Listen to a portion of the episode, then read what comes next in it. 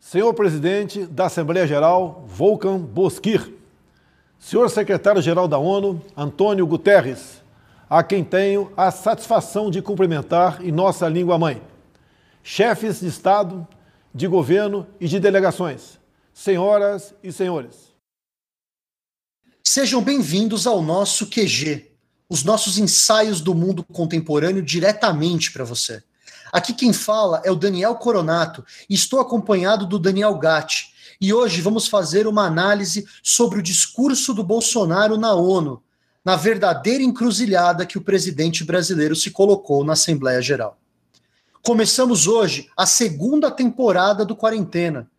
E vocês podem esperar que nas próximas semanas nós teremos uma série de novidades, novos produtos e muitas discussões. Que vocês possam nos acompanhar durante toda essa nova temporada. No dia 22 de setembro, ocorreu o evento mais importante do ano para as relações internacionais, a Assembleia Geral da ONU. Essa que foi realizada pela primeira vez de uma maneira remota para cumprir com os protocolos de saúde previstos pela Organização Mundial da Saúde. Mas a expectativa para esse ano era grande. Questões como a pandemia, economias atordoadas, guerra comercial, temas não faltaram para ser debatido. Muito a ser falado e, como a tradição manda, o primeiro país a discursar foi o Brasil, com seu representante. A expectativa de todos era que talvez o presidente do Brasil, Jair Bolsonaro, baixaria o tom frente às críticas que ele recebeu no ano passado na Assembleia Geral.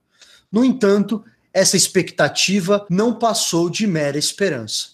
Aqueles que estavam esperando por um discurso mais ameno, outra vez se depararam com o presidente brasileiro colocando diversos temas sensíveis em debate em especial a questão ambiental. Analisarmos o discurso do presidente Bolsonaro, que nós perceberemos que muitas pessoas o ajudaram a escrevê-lo, como o caso do conhecido general Heleno, o chefe do Gabinete de Segurança Institucional, e o senhor Felipe Martins, o assessor para assuntos internacionais do Palácio da Alvorada, e um olavista ferrenho. No Palácio, ambos as pessoas são os maiores defensores da teoria de que a imprensa propaga uma espécie de guerra da esquerda, cujo propósito é alarmar a população de uma maneira desnecessária com o intuito de desgastar o mandato do presidente Bolsonaro. Não é à toa que no discurso do presidente, o presidente Jair Bolsonaro enfatizou que as queimadas, tanto as do Pantanal e as da Amazônia, seriam fenômenos naturais ou então iniciadas por caboclos indígenas,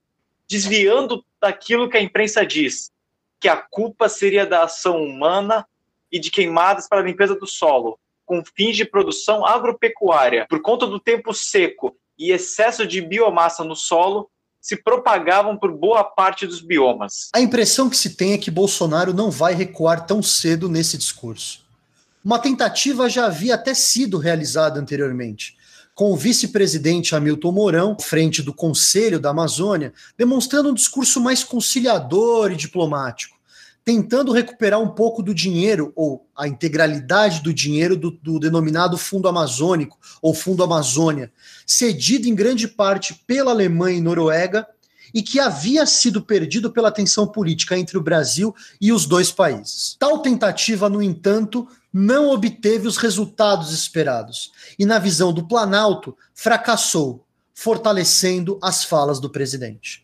Com isso, o país se distancia cada vez mais da imagem de uma nação eco-friendly, característica na qual o Brasil vem tentando conquistar, pelo menos desde o governo Collor, com a realização da Eco 92, a famosa Conferência das Nações Unidas sobre o Meio Ambiente, realizada entre os dias 3 e 14 de junho de 1992. No seu discurso, o presidente não poderia deixar de falar da pandemia, logo no começo, o mesmo cita que ele deu a liberdade aos 27 governadores para que decidissem de forma direta como lidar com a pandemia em seus respectivos estados, assim como criticou a imprensa pelo que chamou, em suas palavras, de disseminação do pânico entre a população.